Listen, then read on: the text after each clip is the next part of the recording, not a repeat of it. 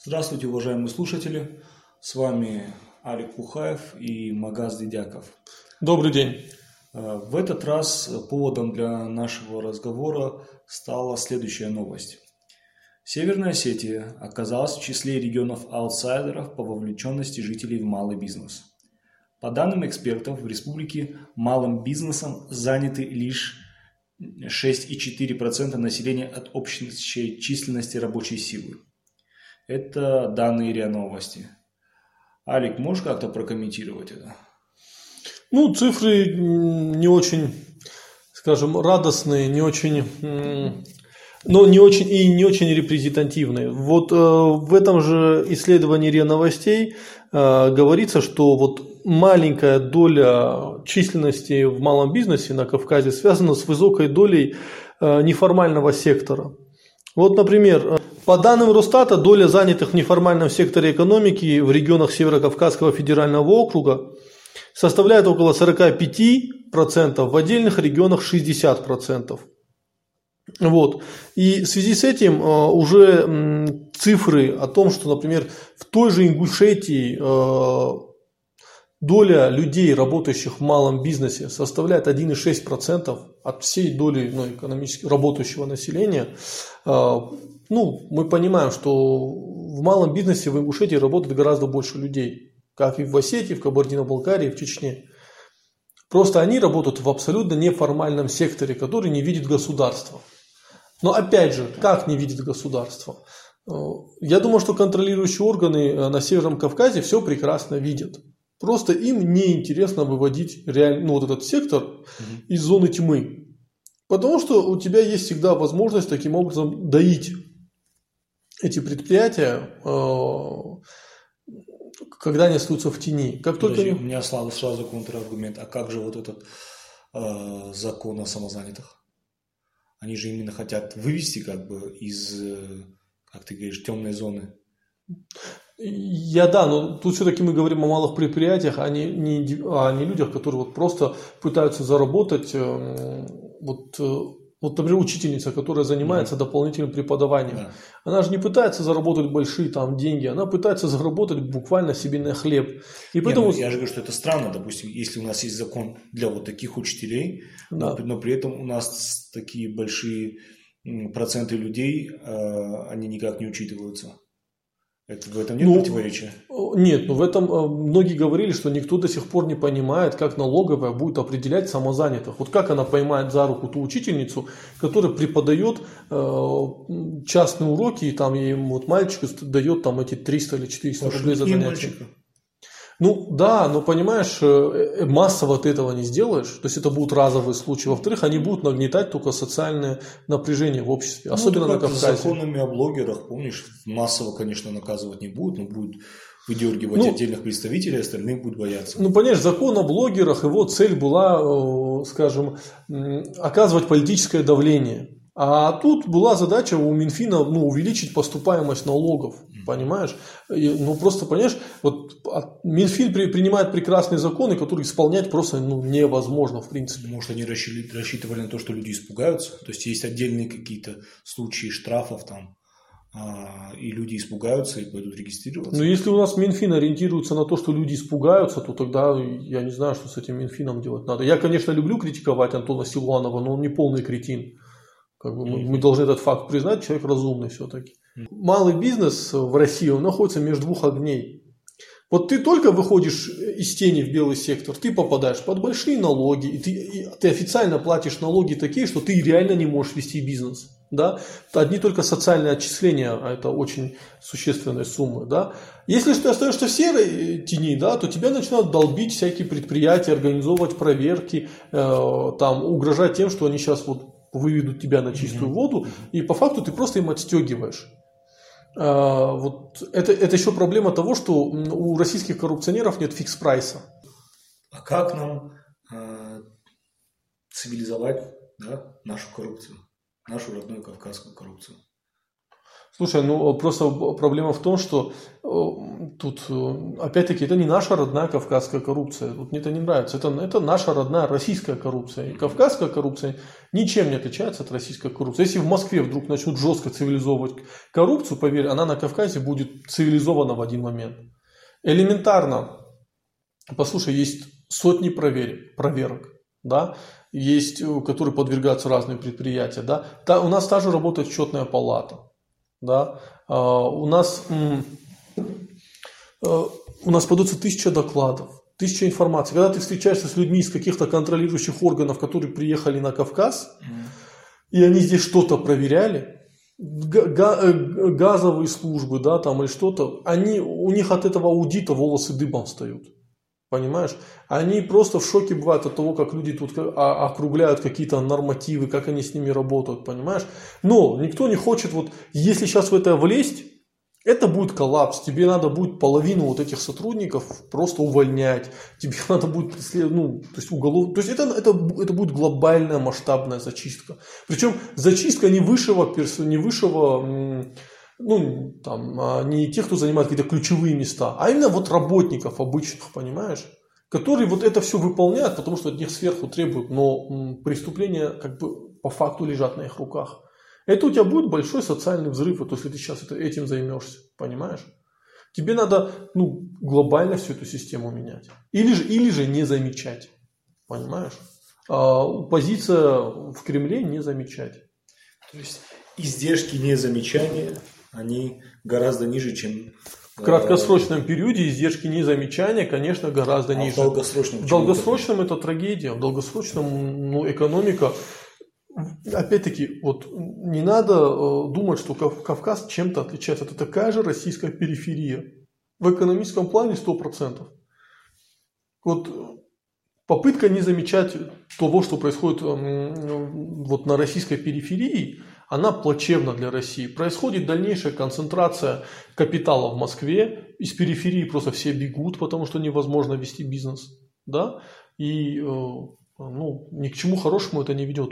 Пустеет Россия, понимаешь, пустеют города. Мы с тобой в прошлой теме, кстати, обсуждали отток населения.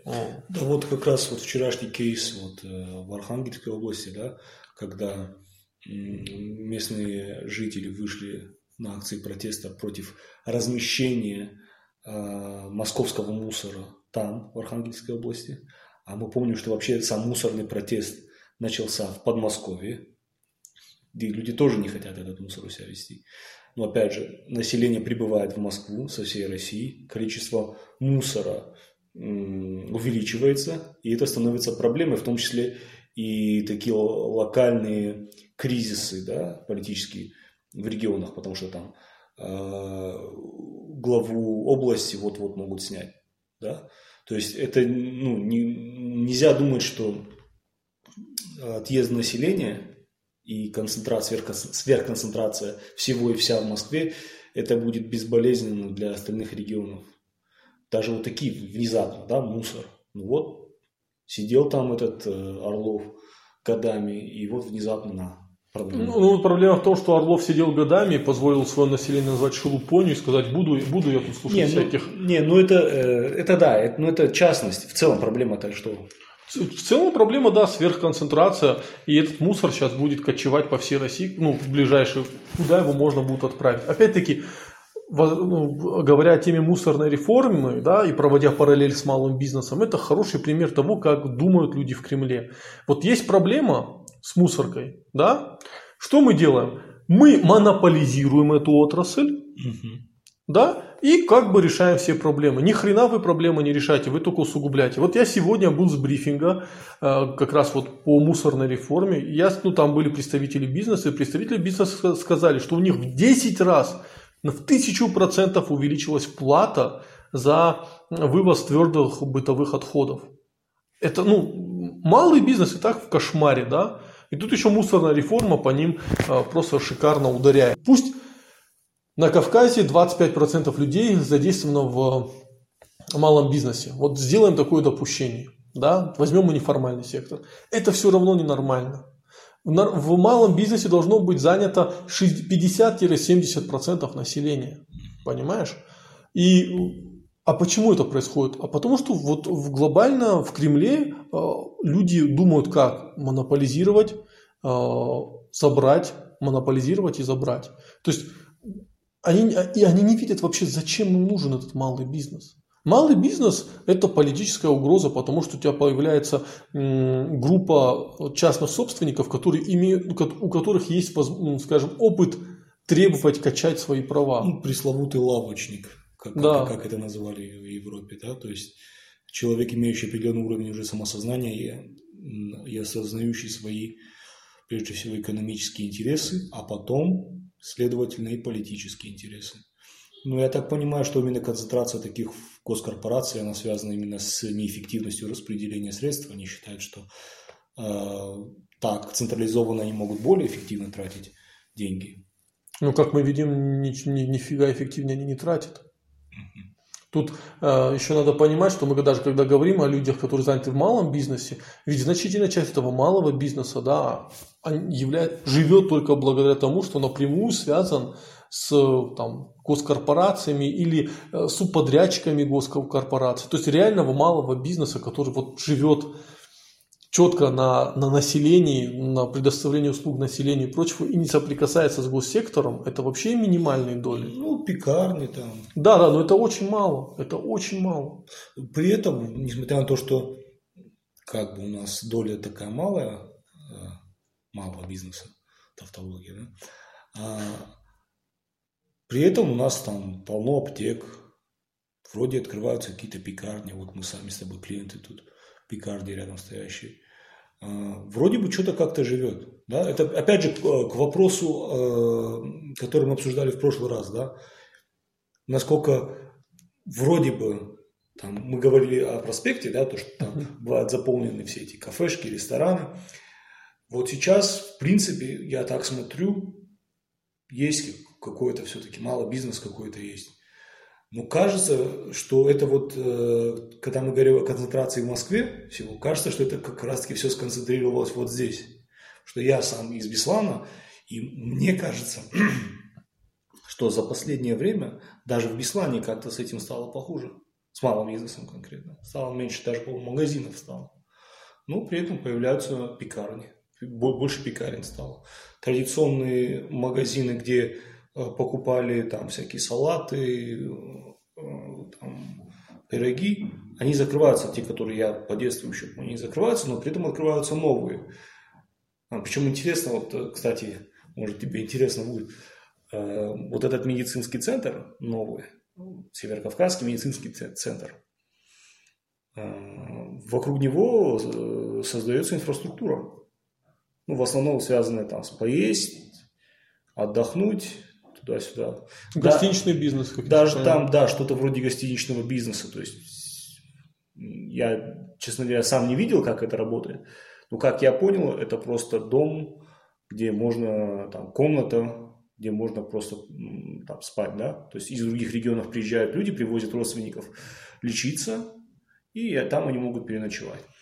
И там вот, вот э, на улице, которая рядом, там вот создается вот такая инфраструктура как бы такой эффект дал этот медицинский центр. Так мы же давно говорили о том, что медицинская отрасль в определенное время в Осетии могла стать одной из таких э, фарватеров развития осетинской экономики. Ну, э, тут, знаешь, надо смотреть, потому что на самом деле э, медицинские услуги, которые предоставляются здесь, они здесь очень разные. У нас есть очень хорошие врачи, единицы, но в целом Здесь медицинские услуги, особенно бюджетные, да, бесплатные, а, очень плохо. Но при этом а, у нас все равно лучше, чем у соседей. Ну вот понятно, что мы э, сейчас не говорим об уровне Израиля, да? Да. И, к сожалению, мы даже не говорим об уровне Грузии. Да, Понимаешь? тоже верно. Но хотя бы чуть лучше, чем у соседей, это уже является поводом, что из Чечни и Ингушетии люди едут в Бесланский центр и пытаются там лечиться, понимаешь? Ну, у нас же есть места, где обучают э, людей медицине, там, Согман, да? А, то есть уже какая-то, никакая, но инфраструктура тоже есть. Я вот сейчас, конечно, может... Но она деградирует просто да, колоссальными это, темпами. Это, это 100%. При этом все врачи, которые более-менее в чем-то разбираются, да, они стараются уехать. Да. Слушай, в Москве плеяда ну, врачей ну, ну, от обычных терапевтов. Ну, ну, знаешь, вот, ну, терапевт. Хороший терапевт, это просто за него цепляться надо и держаться, чтобы он вот всю семью, знаешь, как, как этот на, э, обслуживал, понимаешь? И вот таких хороших терапевтов в Осетии это ну, сейчас очень мало. И это штучный товар. Потому что большинство из них в какой-то момент думают, да ну его к черту, я пойду в Москву. То есть э, я просто нашим слушателям скажу, что мы обсуждали много раз, много даже лет назад, по-моему, это было первый раз, когда мы стали это обсуждать, о том, чтобы вместо того, чтобы создавать всякие никому не нужные туристические кластеры, на которые вбухивается огромное количество денег, которые уходят зря в песок, лучше бы создать все-таки Медицинский санаторный кластер. Да, какую, какую-то никакую-никакую, но медицинскую э, инфраструктуру. Даже, опять же, возьмет ту же Кубу, которая обанкротилась, да, как режим, к сожалению, обанкротился. Я ему довольно симпатизирую, как ни странно.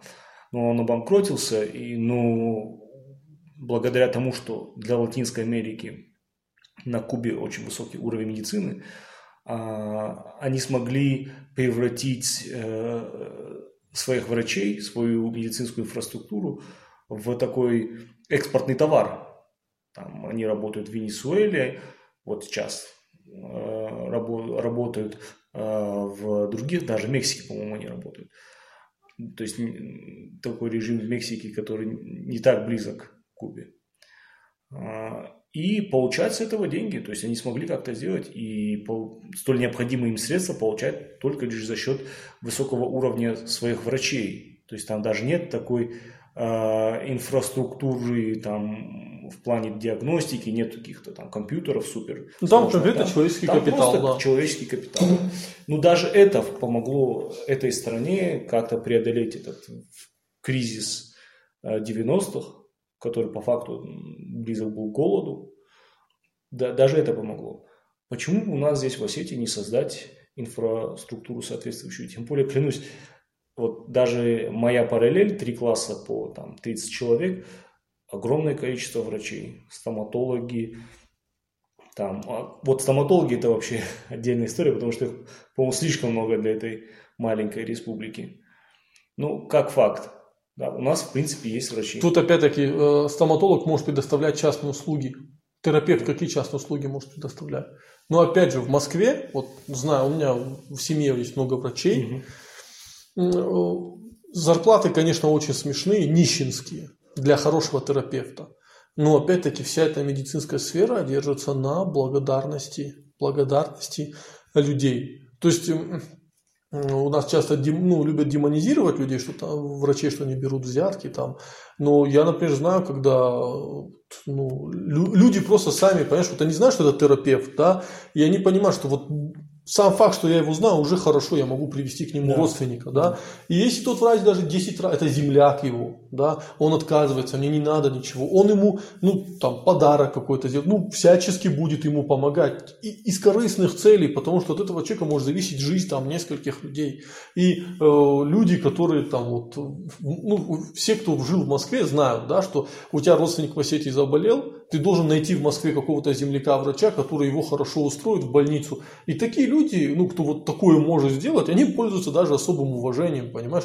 Ну, вот ты знаешь, что вот это вот, да, у мою маму, вот у него там онкология была, он ее в хорошую больницу устроил, и он как бы вот, и все, это уже, это уже человек, как бы, которому ты в любой момент должен будешь помочь. Ну, это обмен, обмен услуг, экономика услуг. Да, понимаешь, вот, вот и весь прикол. И а, опять-таки перевес в сторону стоматологов, потому что ну, все хотят получать живые бабки сразу. Стоматолог это именно тот, кто получает эти деньги сразу.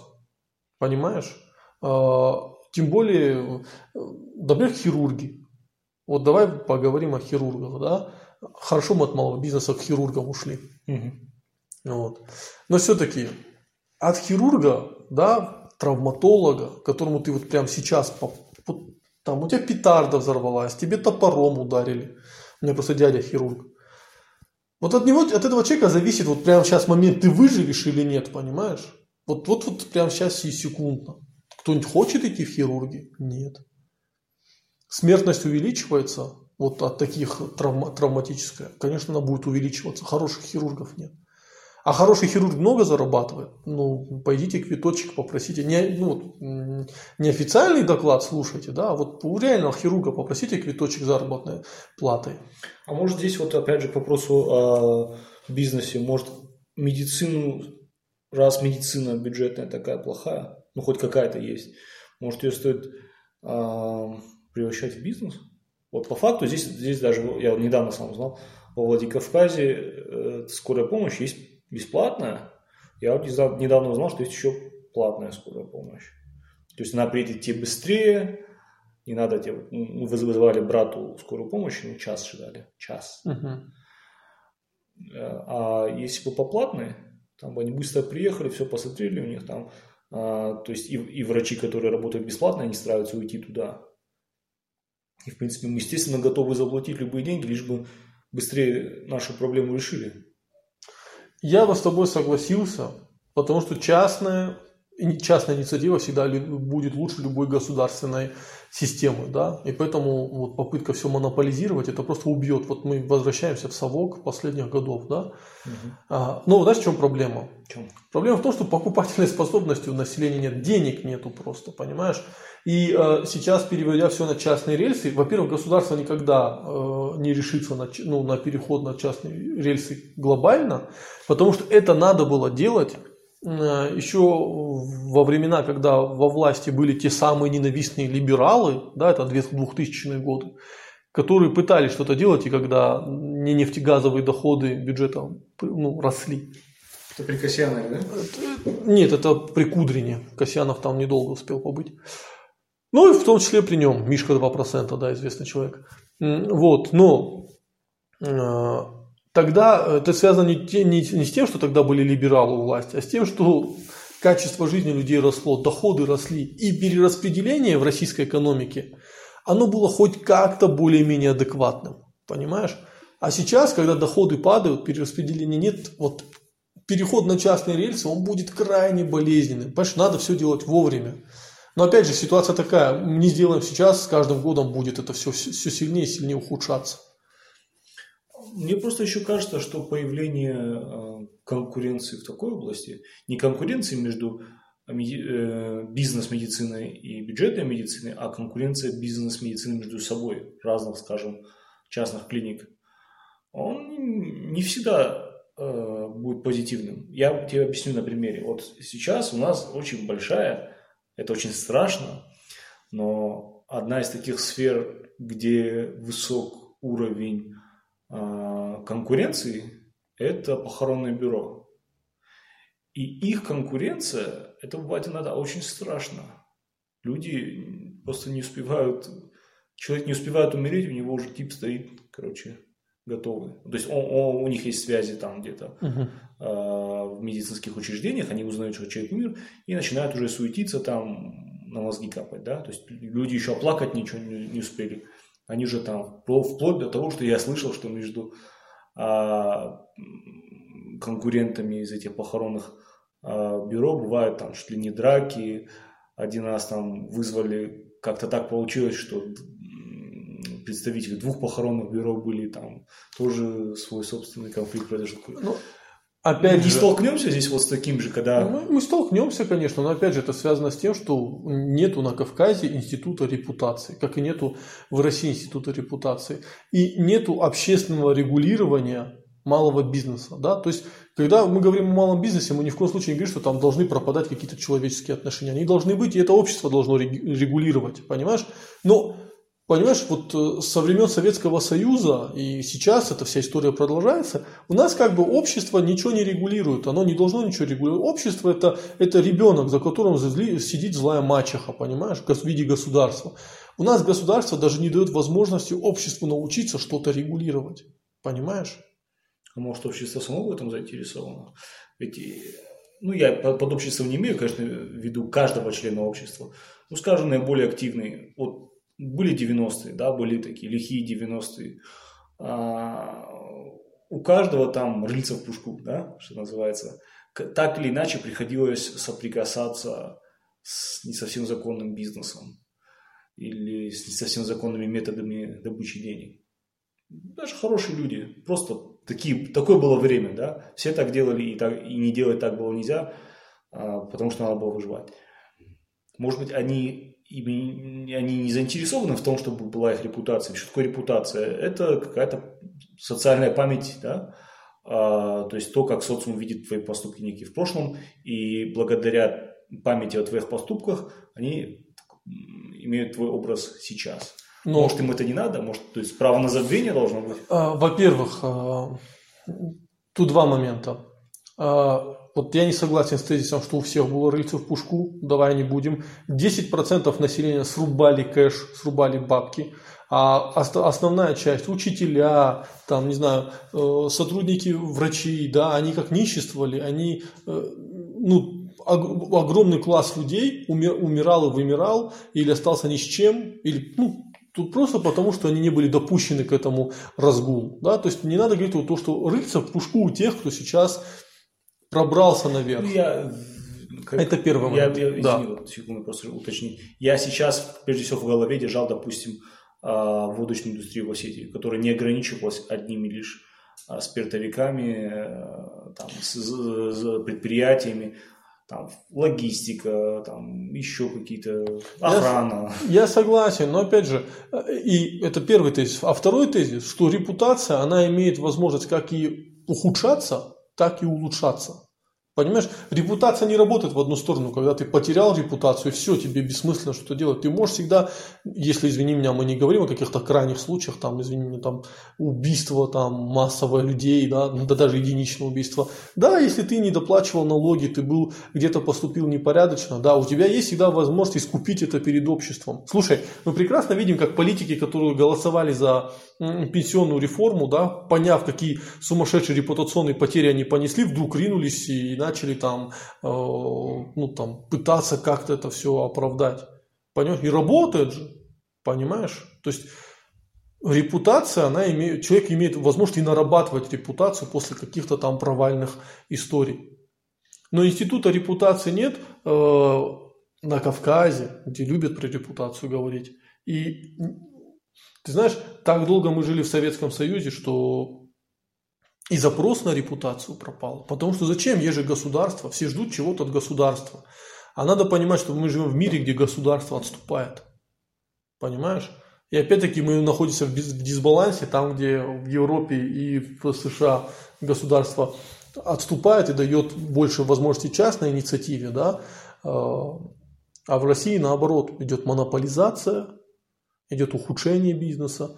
И, кстати, вот продолжая тему бизнеса, отойдя от медицины, я хочу повториться, это наш подкаст, и тут наша мысль гуляет очень далеко, поэтому особо терпеливые дослушают до этого момента. Это да. живой разговор, да.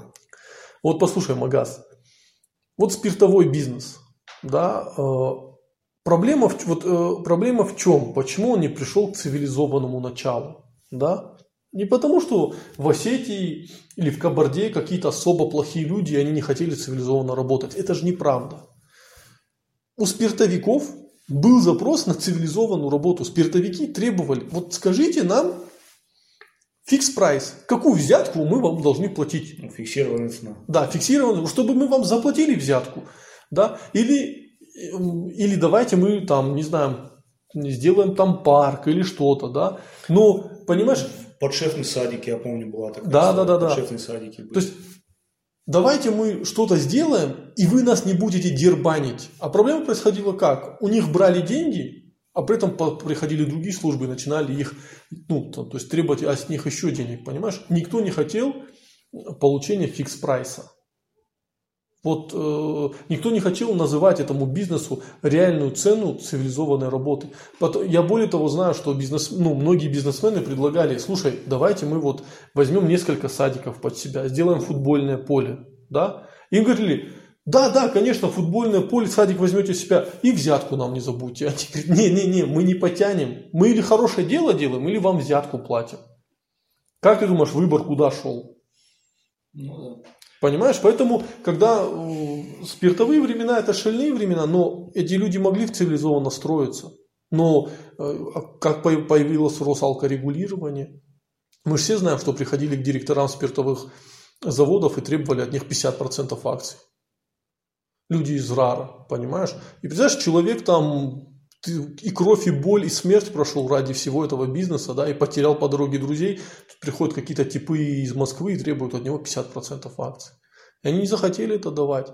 И опять же, эта история, вот еще один пример того, как государство пыталось монополизировать бизнес. Алкоголь надо монополизировать, мусор надо монополизировать, понимаешь? Газ надо монополизировать, АЗС надо монополизировать, понимаешь? У нас все монопольная экономика. И мы опять пришли к Советскому Союзу, только в Советском Союзе, если хоть как-то декларировался социализм, да, и там у, у верхушки не было возможности там покупать яхты, машины, и инвестировать деньги за рубеж, выводить их в офшоры, да, какая бы это вершу, верхушка Советского Союза не была бы кончена, и э, для меня бы это не было там мерзостью, но по уровню мерзости, да, вот я человек, который постоянно любит покритиковать Советский Союз, вынужден признать, что ну, вот такого лицемерия, да, которое мы сейчас наблюдаем, даже в самые поздние времена Советского Союза не было. Понимаешь? И мне особенно нравится читать новости какие-нибудь про то, что э, э, банк, которым владеет экс-сенатор США, российский банк, и экс-сотрудник КГБ России, у него была отозвана лицензия потому что он отмывал деньги. Понимаешь? То есть вот, вот эта вся история. Это ну, к вопросу, так сказать, нашей борьбе реальной с капитализмом. С Западом, с, с капитализмом как таковым. Да, это интересная тема. А ты представляешь теперь, когда мы говорим о спирте, то как ну, по итогам кошмарится и малый бизнес? Понимаешь? Конечно. конечно. Ну, у меня вот такой вопрос вот сейчас, по мере деградации экономики, да, ну, сразу мы видим, что кризис а, продолжается, конца и края ему не видно. Станет ли это ну, причиной ослабления а, такого хватки государства над бизнесом? Я думаю, что государство надорвется. Оно или задушит бизнес, и в итоге неформальный сектор на Кавказе. Вот опять же, давайте вот поймем, что доля людей на Кавказе, задействованных в неформальном секторе, 45-60%. Mm-hmm. То есть пол экономики Кавказа – это неформальный сектор. Это, а когда мы говорим неформальный сектор, мы понимаем, что там и криминалу гораздо проще развиваться, там легче облагать данью э, бизнес. Почему, опять-таки, в Дагестане э, так долго существовала банд подполья? Ну, флешки. Да, флешки, когда присылались бизнесменам, потому что тебя легче вдоить неформальный сектор. Понимаешь? И вот ты говоришь, это станет ли э, там, э, причиной кризиса, да? Э, так это уже стало причиной кризиса. Мы нет, уже нет, надорвалось. Нет, нет, нет, не, не станет причиной кризиса, а. а кризис станет причиной, так сказать, для ослабления. То есть у государства банально нет денег. Откуда их взять? Давайте мы вот здесь разрешим то, мы вот здесь разрешим это. Будет ли так? Нет, вот проблема российского государства, что оно к этому пониманию не придет, пока что-то, ну, какая-то трагедия не произойдет, понимаешь? Например? Ну, вот как в Советском Союзе, понимаешь, пытались удержать, пытались плановую экономику удержать, пытались, пока китайцы поняли, переосмыслили, что Мао Цзэдун, как бы, он, конечно, там их великолепный социалистический лидер, но он по факту, ну, тот еще упырь, и он нас к черту похоронит, понимаешь? И Дэн Сяопин понял, надо переходить. А у нас дождались, пока рухнет пока будет подъем национальных настроений. Ну, то есть они страну свою потеряли просто потому, что не, не хотели ослаблять хватку. И сейчас ну, я не вижу, что кто-то хотел ослаблять хватку. Только получив опять обухом по голове, вдруг уже вынужденно признают, когда уже будет понятно, что никакой хватки нет. Да-да-да, мы признаем, вот давайте пока делайте так. Пока опять не укрепимся, мы опять на вас не сядем. Ну да, не залезем будем, на вас, да э, пить из вас соки. Почему, опять же, спиртовики проиграли войну с э, централизованным федера... федеральным центром? Они же думали, что все, после 90-х федеральный центр в себя не придет. Мы тут э, там все проверки нахрен, нахрен посылаем, деньгами можно решить все. Понимаешь, опять сыграла злая шутка, люди не понимали, что такое институты. Гражданские, общественные, государственные. Они думали, что бабки решают все. Бабки не решают все. Решают многое, но не все. Это у, у Марио Пьюза это было, что типа я его не уважаю, потому что он предпочел власть деньгам. Это так это Я не знаю, я эту фразу слышал в карточном домике, когда он говорил о своем помощнике Реми Андервуд. Он сказал, что ну, он выбрал вместо власти он выбрал деньги, поэтому я его больше не уважаю. Может, оттуда. Послушай, давай тогда закруглимся. Один вот последний вопрос. Совет твой индивидуальный, Алика Пухаева, экономиста, малому предпринимателю в Осетии? Ты знаешь... Э, ну, явно не беги, правильно? Нет, ну, тут, если честно, по-моему, совет должен давать человек, который работает с бухгалтерией, с налоговыми э, органами. А Алик Пухаев, экономист, может много теоретизировать и размышлять, но по факту, давайте признаем честно, дельного совета я дать не могу, поскольку в малом бизнесе я сам э, не работал. Я работал в издательском бизнесе. Я работал ну, в интернете. у тебя есть. Ну, это все частные истории, понимаете. Тут просто надо понимать, что тут э, мне сложно дать какой-то совет, что, что делать и как это делать. А, факт, говорить, что надо людям выходить из серой зоны, я не могу сказать. Вы не потянете такие налоги, такую социалку. Говорить о том, что надо давать взятки, я тоже не могу. Понимаешь, потому что по факту ни к чему хорошему это не приведет. Я, я, я скажу, знаешь, что одно. Заведите э, себе ну, вот, э, Вкладывайтесь в сотрудников, э, налоговых менеджеров и, скажем, налоговых аудиторов, бухгалтеров, да, профессиональных. И юристов, наверное. Да, и юристов. Вот в этих людей вкладывайте деньги, поскольку они обойдутся... В итоге высокая зарплата для этих людей обойдется вам гораздо дешевле, чем взятки и все прочее. А, и еще, не бойтесь писать заявление. Не бойтесь судиться, да?